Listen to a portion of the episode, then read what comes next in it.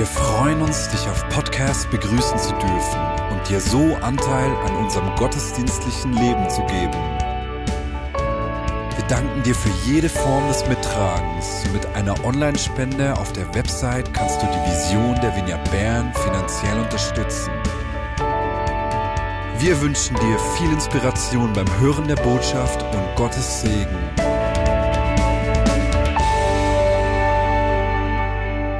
Guten Abend allerseits. Es ist ein Vorrecht, heute hier zu sein. Ich war im 13 Uhr Gottesdienst. Das war einmalig schön. Die Stimmung, das Wort, die Anbetung und jetzt hier. Ihr wisst gar nicht, was ihr Wunderbares habt hier in Bern. Was die Gegenwart Gottes betrifft, das ist einmalig und dann so vielen Menschen zu begegnen, die ich kenne und da wird mein Herz richtig warm, heiß. Danke für eure Bereitschaft, Georgia, mich zu empfangen. Heute habe ich noch meinen Schwager hier. Äh, ist, kommt, kommt aus England, wohnt normalerweise in Stoke-on-Trent ist heute Besucher bei uns, hat seine Frau vor einigen Monaten verloren, ist 70 geworden wird übermorgen, genau. Ja. Jesus, ich lade dich ein, komm mit deinem Heiligen Geist. Ja, und die Botschaft heute, die wird viele Menschen berühren, tief in ihrem Herzen. Bitte dich, dass dein Geist die Worte übersetzt und trägt dass sie in den Herzen sich festsetzen und etwas auslösen, was nur dein Geist auszulösen vermag. Schenk du uns Leben, Jesus, Freiheit und Fülle jedem von uns. Und ganz besonders beten wir für alle Podcast-Zuhörer, die zu uns stoßen werden in den kommenden Wochen und beim Autofahren, unterwegs, in der Küche, beim Kochen, beim Putzen, bei der Arbeit oder sonst wo zuhören. Heiliger Geist, nun wirst du genauso wirken an diesen Menschen. Amen. Ich habe ein besonderes Thema heute. Wir sind ja so im Zug der Frage Dünger fürs Leben. Und mein Thema heute ist Zweifel und Enttäuschungen, Bindestrich, Dünger fürs Leben, Fragezeichen. Und ihr hört es bereits, dieses Thema könnte dem einen oder anderen sehr nahe kommen, weil es Gründe gibt für Enttäuschungen und Zweifel in unserem Leben. Und wir schauen heute an, was Enttäuschungen an Zweifel auslösen. Und wir werden herausfinden, dass Zweifel etwas Gutes haben. Doch mit dem Guten wollen wir miteinander beginnen.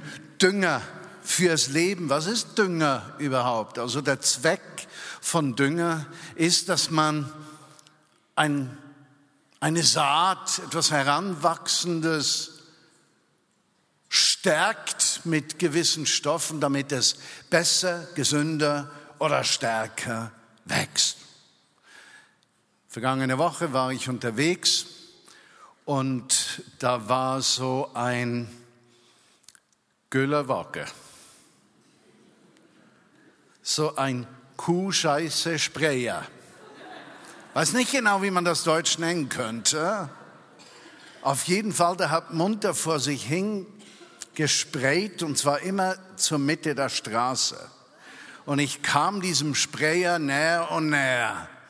Ich habe bereits den Geruch in der Nase gehabt und konnte noch knapp ausweichen und war so froh, hat mich die Scheiße nicht erreicht. Dünger, wir düngen den Boden, damit Dinge besser heranwachsen. Aber Dünger ist nicht immer angenehm. Dünger kann Dinge verbrennen.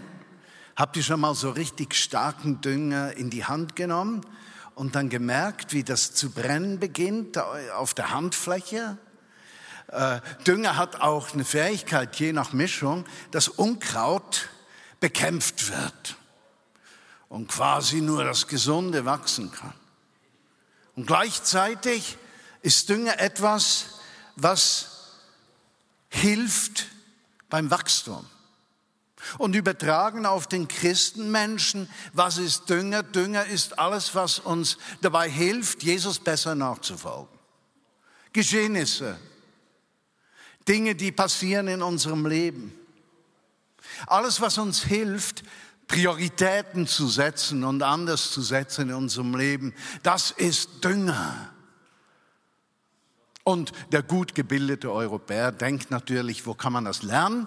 Gibt es irgendeinen Kurs, Lehrgang oder ein Buch? Genau, ein Buch, das ich lesen könnte, nur um dann herauszufinden, es gibt Dinge im Leben, die können wir weder lesen noch studieren. Wir müssen da durch.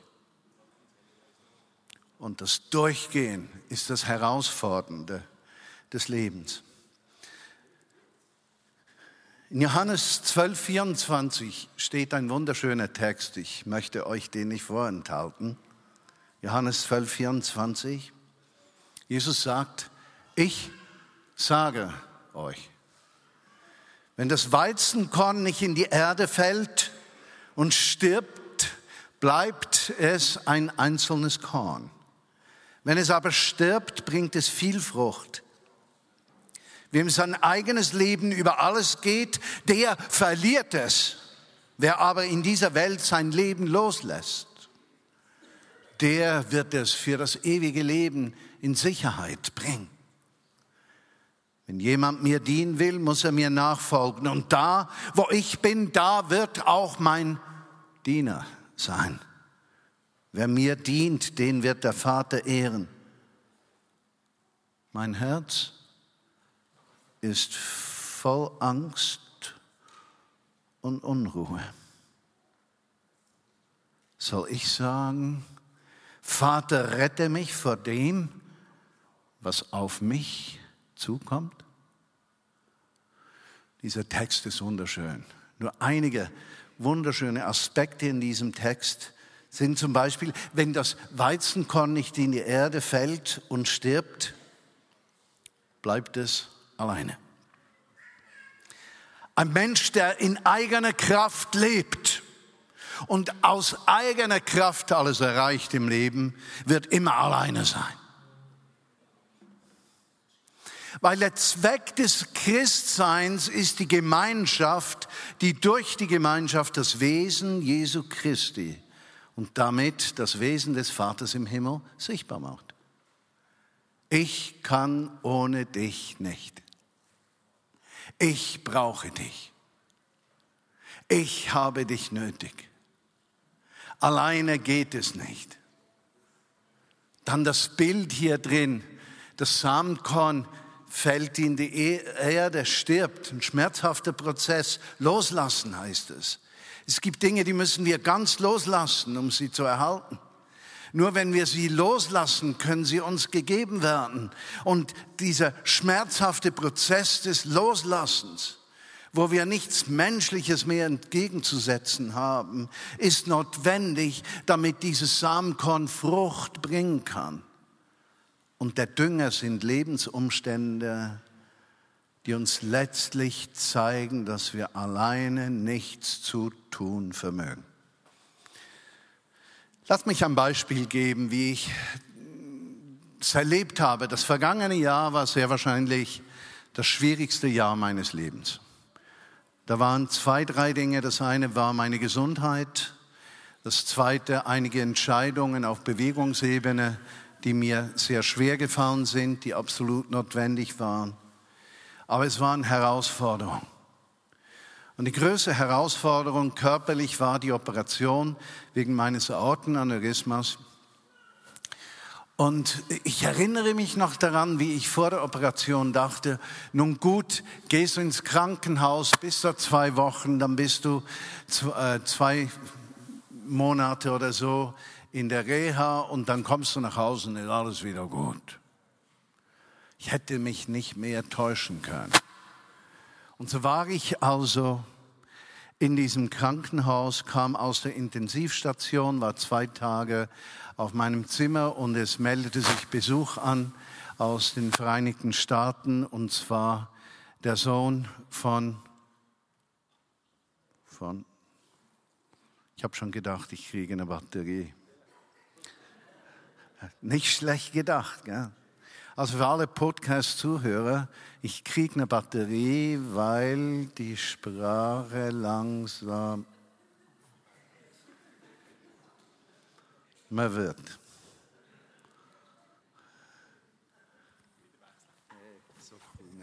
Vielen Dank.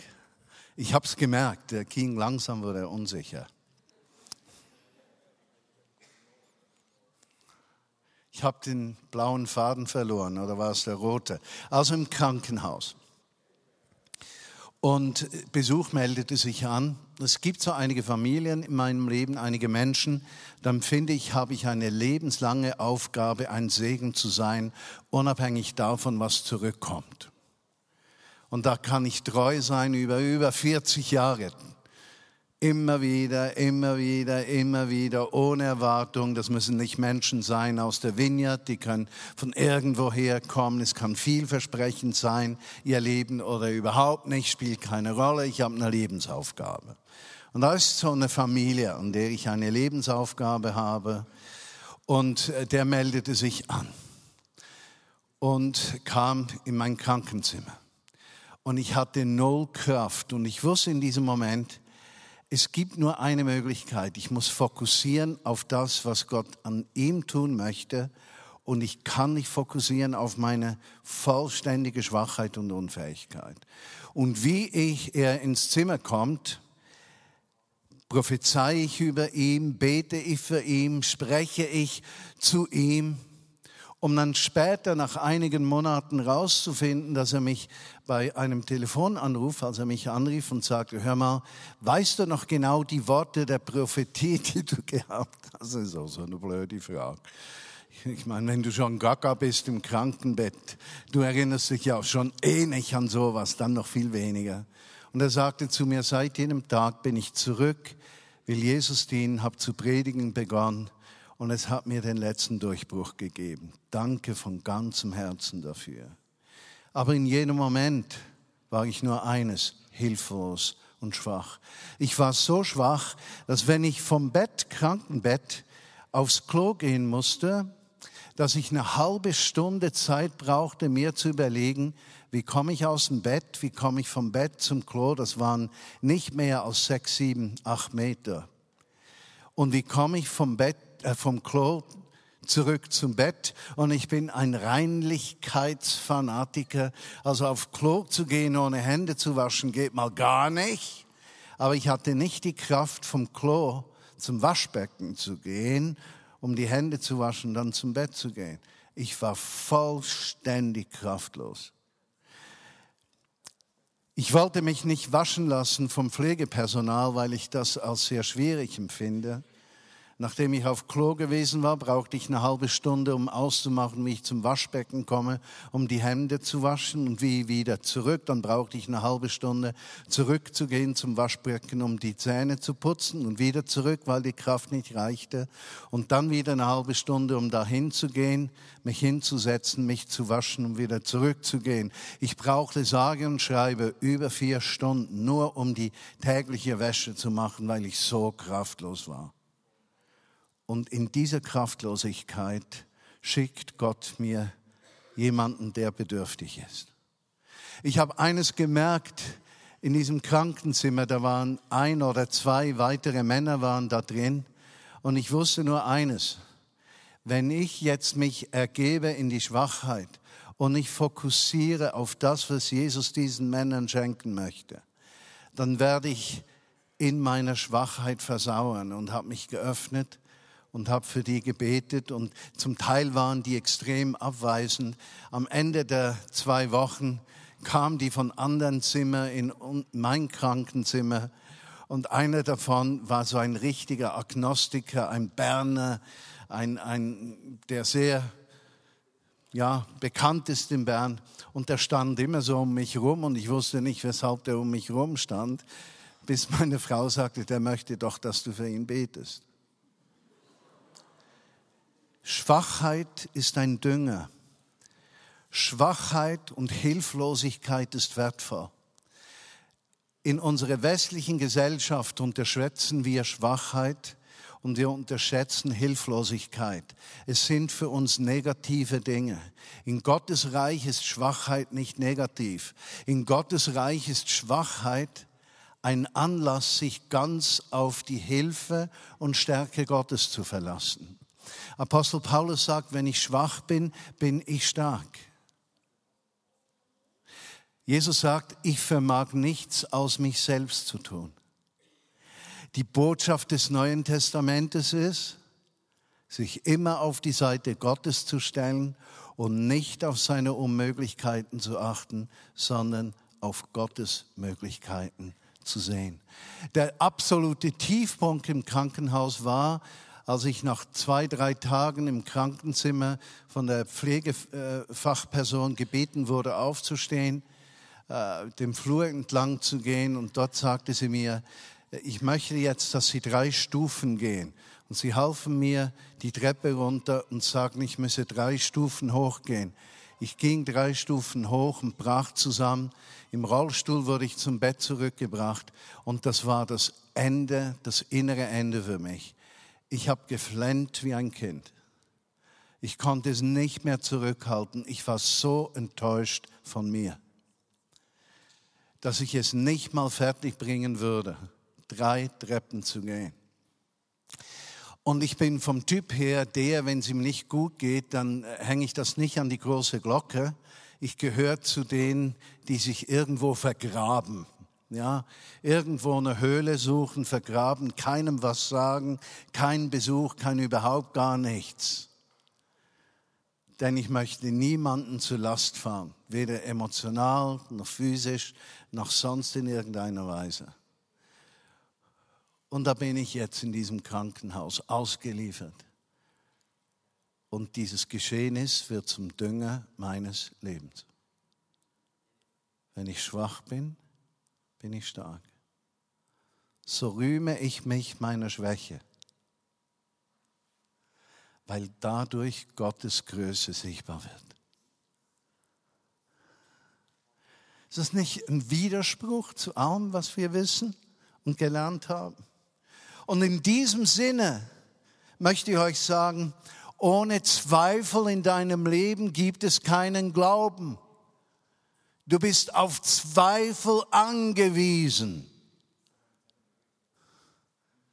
Denn ohne Zweifel wäre dein Glauben Wissen. Aus dem Sehen heraus.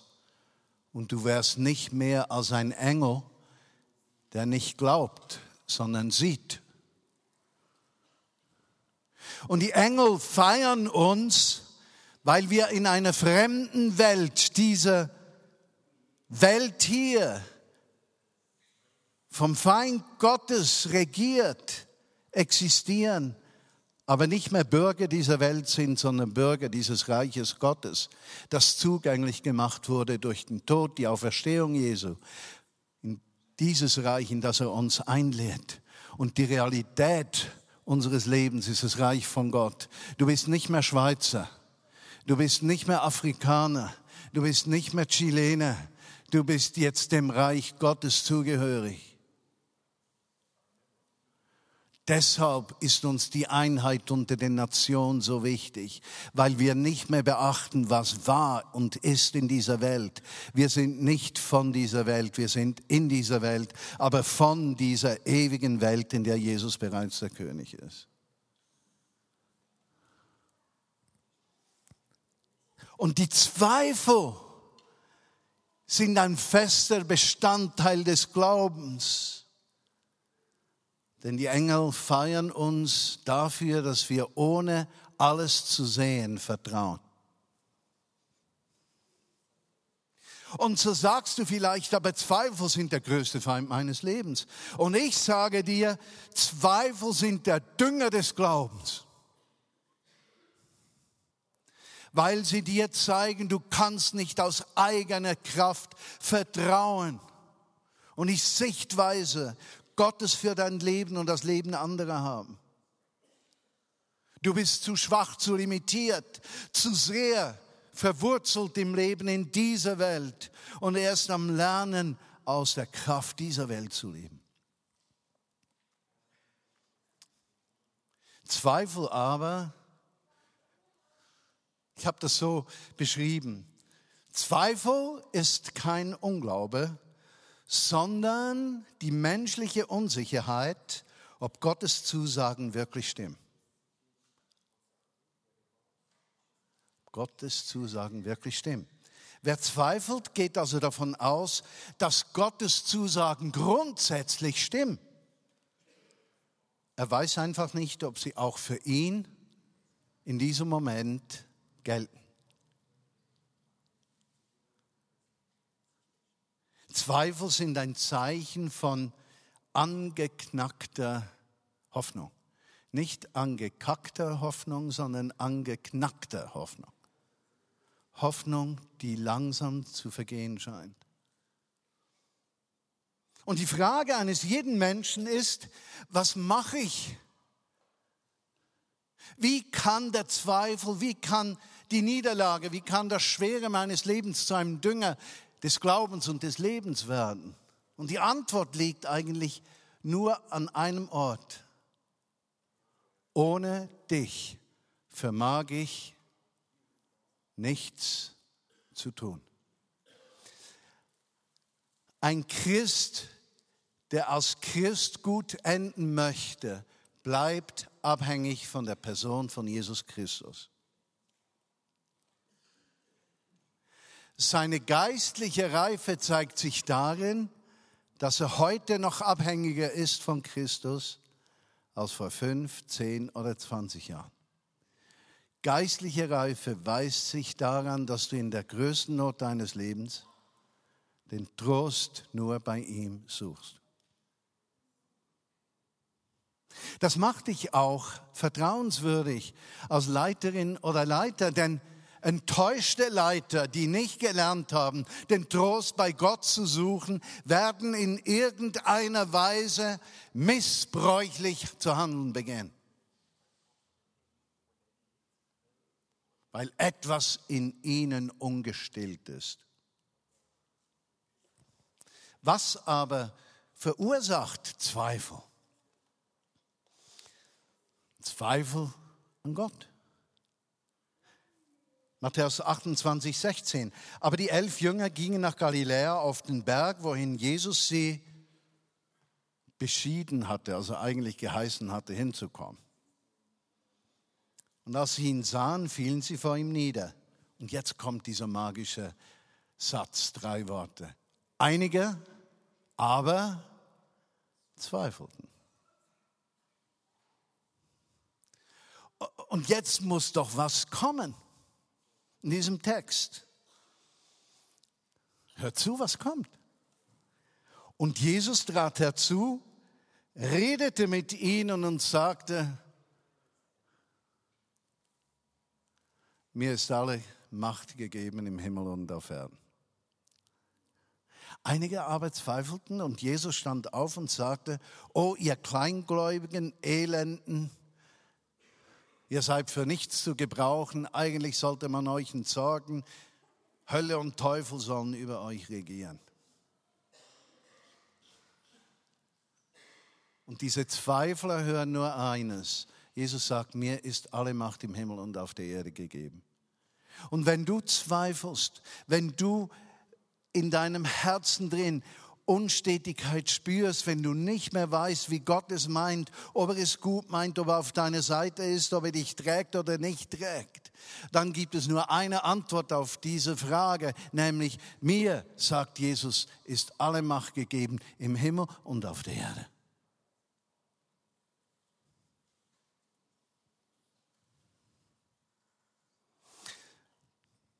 Woher kommen Zweifel? Es gibt Gottzweifel. Was sind Gottzweifel? Ist Gott wirklich allmächtig?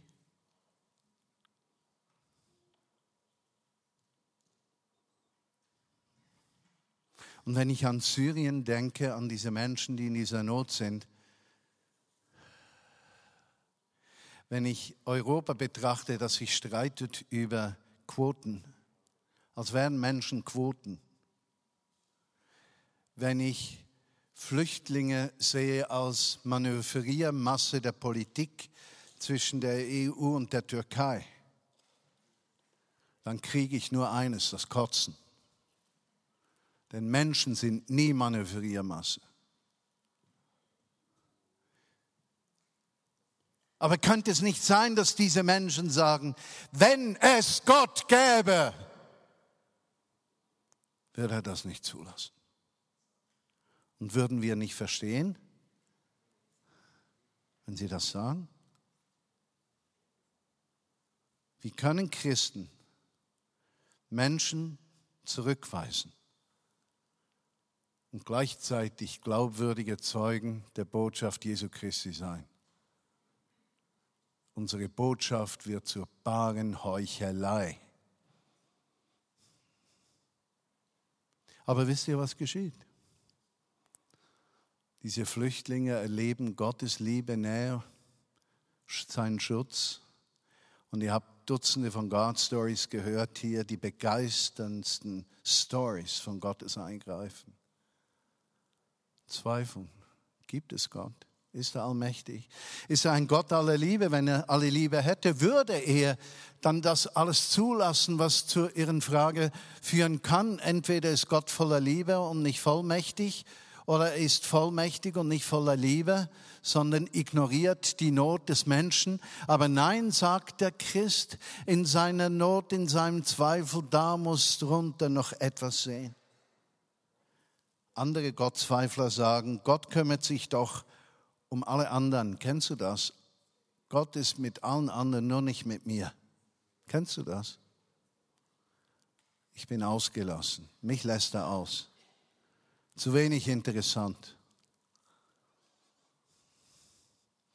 Wie häufig wurden wir von Gott Zweifeln getrieben? Und vorhin habe ich gesagt, Zweifel sind notwendig, denn sie werden zum Dünger des Glaubens.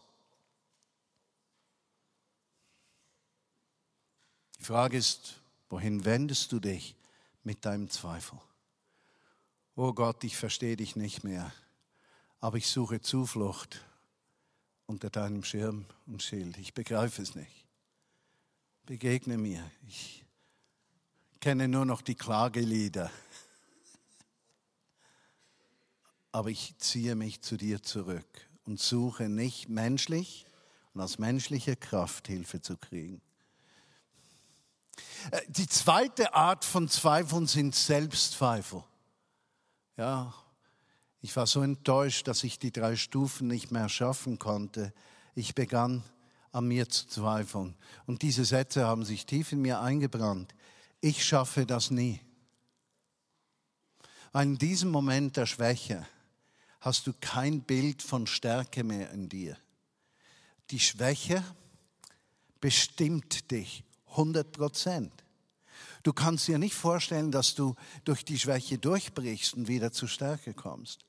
Wenn du geschieden bist, da hast du eine solche Trauer in dir, dass du nie mehr denkst, dass du fähig bist, eine gesunde Partnerschaft einzugehen.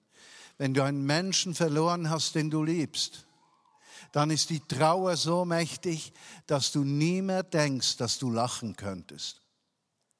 Oder hast du auch schon gedacht, ich bin die falsche Person für diesen Job? Ach, das begleitet mich mein ganzes Leben.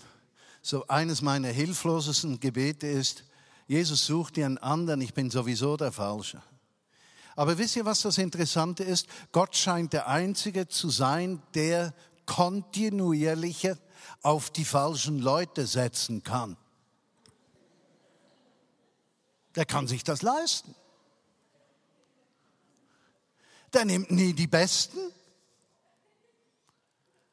Der kann es sich leisten, die Schwachen, Unvollkommenen zu nehmen. Und wisst ihr weshalb?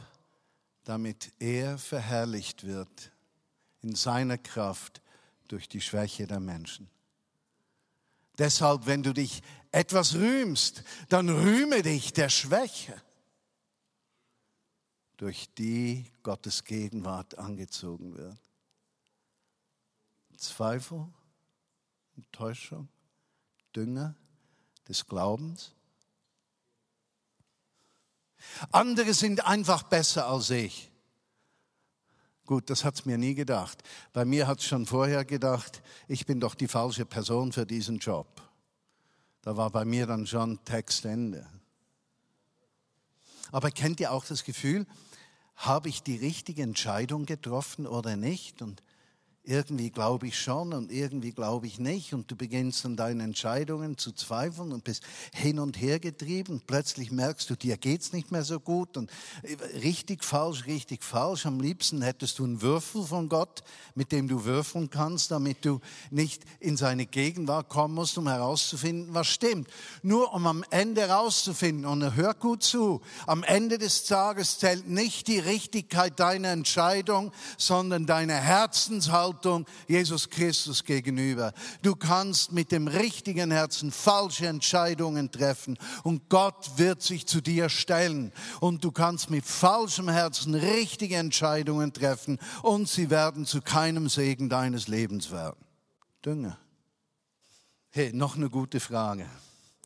Die ist mir tausende von Malen seit über 40 Jahren immer wieder durch den Kopf gegangen. Hat Gott mich wirklich berufen? Ich meine, an einem Tag wie heute muss ich beinahe lachen, dass ich so denke. Es braucht aber ganz wenig. Es braucht so wenig in meinem Leben und ich beginne daran zu zweifeln. Ach, das hast du angenommen. Der hat das gar nicht so gedacht. Eigentlich bist du gar nicht berufen. Eigentlich galt der Ruf anderen, nur nicht dir. Und am Ende kommt mir dann manchmal dieses Jeremia-Ding vor, wo ich denke, da war kein Dümmerer mehr vorhanden und ich war der Letzte, der noch sagte, okay Herr, ich mach's. Und die letzte Form von Zweifel ist Zweifel am Nächsten, Misstrauen. Nicht vertrauen, weil ich enttäuscht war, weil ich mich vorher täuschte in der Beurteilung einer Situation oder eines Menschen. Den Satz müsste man fünfmal sagen, bis man ihn wirklich versteht. Aber ihr könnt ja wieder Podcast hören, also kommt ihr bei dem wieder vorbei.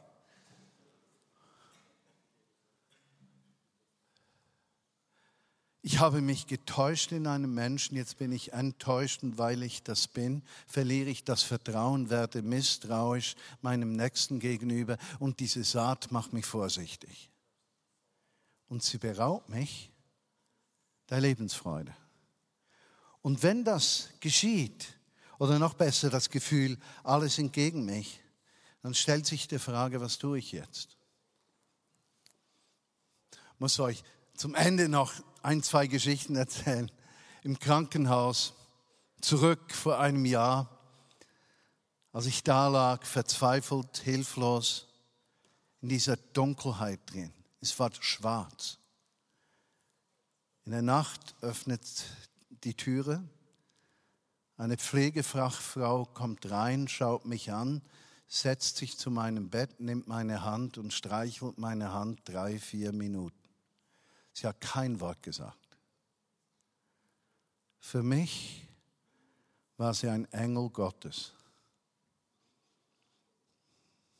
Eine Zuwendung in der tiefsten Not, die mir die Güte Gottes gezeigt hat, ohne das zu wissen. Ich habe am nächsten Tag habe ich sie Engel genannt. Sie hat gelacht.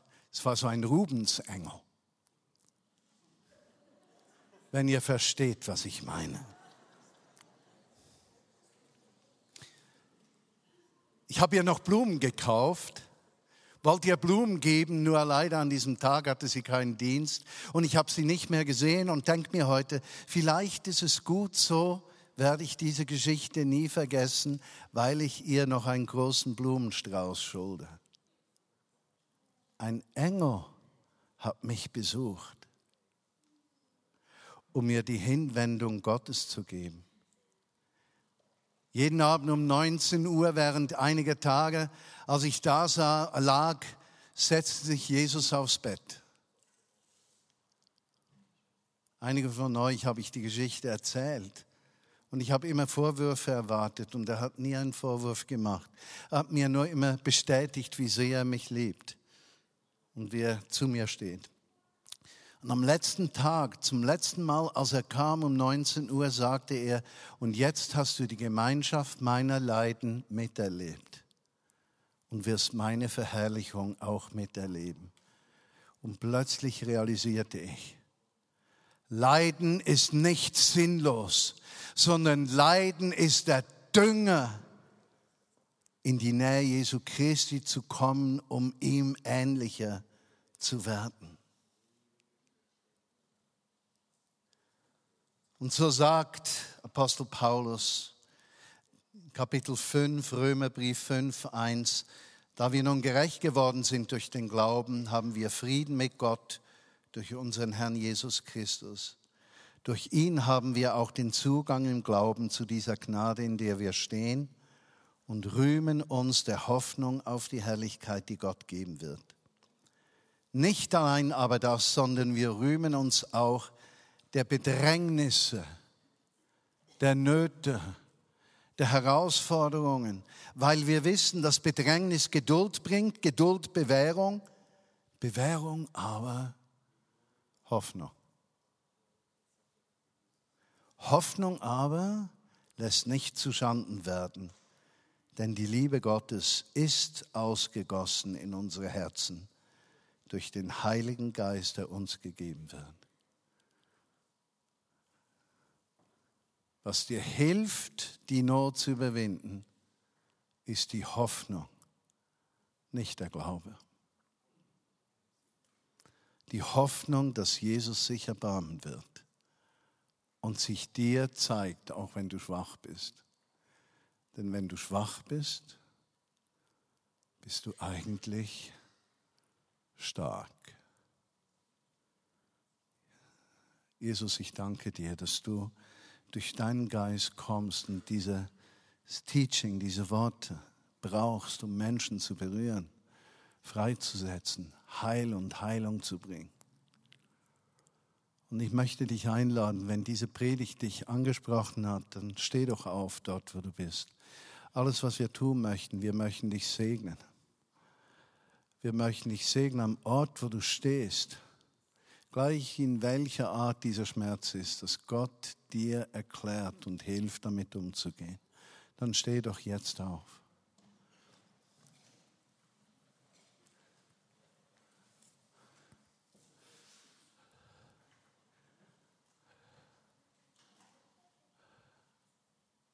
Notch, du bist größer als Ferni.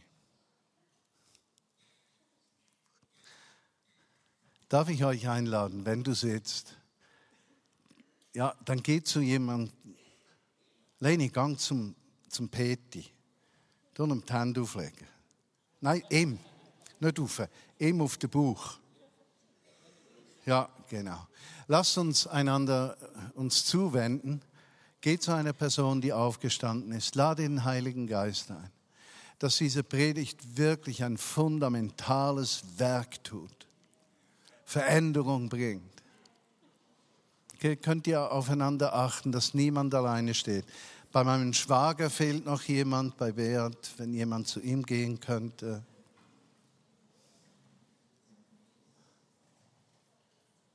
Und Heiliger Geist, komm, komm und fülle diesen Raum und gib diesen Worten Leben und Veränderung. Amen.